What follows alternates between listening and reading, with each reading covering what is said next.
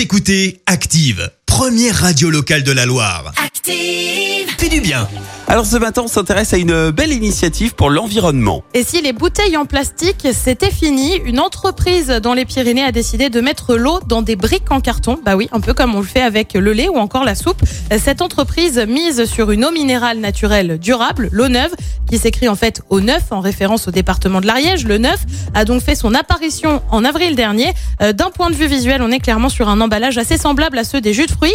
Le truc, c'est que le carton, ça se recycle facilement et c'est réutilisable. Pour info, chaque jour en France, 25 millions de bouteilles plastiques sont consommées et jetées. C'est énorme. Seulement 49% d'entre elles sont recyclées. Et au-delà du geste écologique, l'entreprise va aussi créer de l'emploi. Euh, 100 emplois indirects ont, 100 emplois, indirects ont été créés et une vingtaine de personnes vont être embauchées l'année prochaine. Merci. Vous avez écouté Active Radio, la première radio locale de la Loire. Et vous êtes de plus en plus nombreux à écouter nos podcasts. Nous lisons tous vos avis et consultons chaque note. Active. Retrouvez-nous en direct sur activeradio.com et l'appli Active.